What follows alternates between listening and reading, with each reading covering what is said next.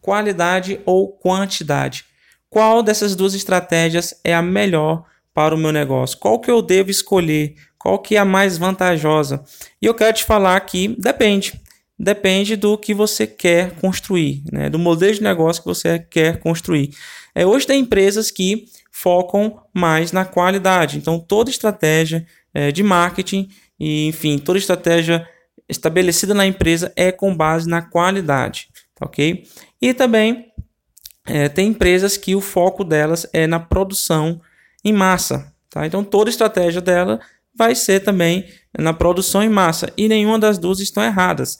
Depende mesmo é, realmente do da estratégia que cada um vai querer adotar para o seu negócio.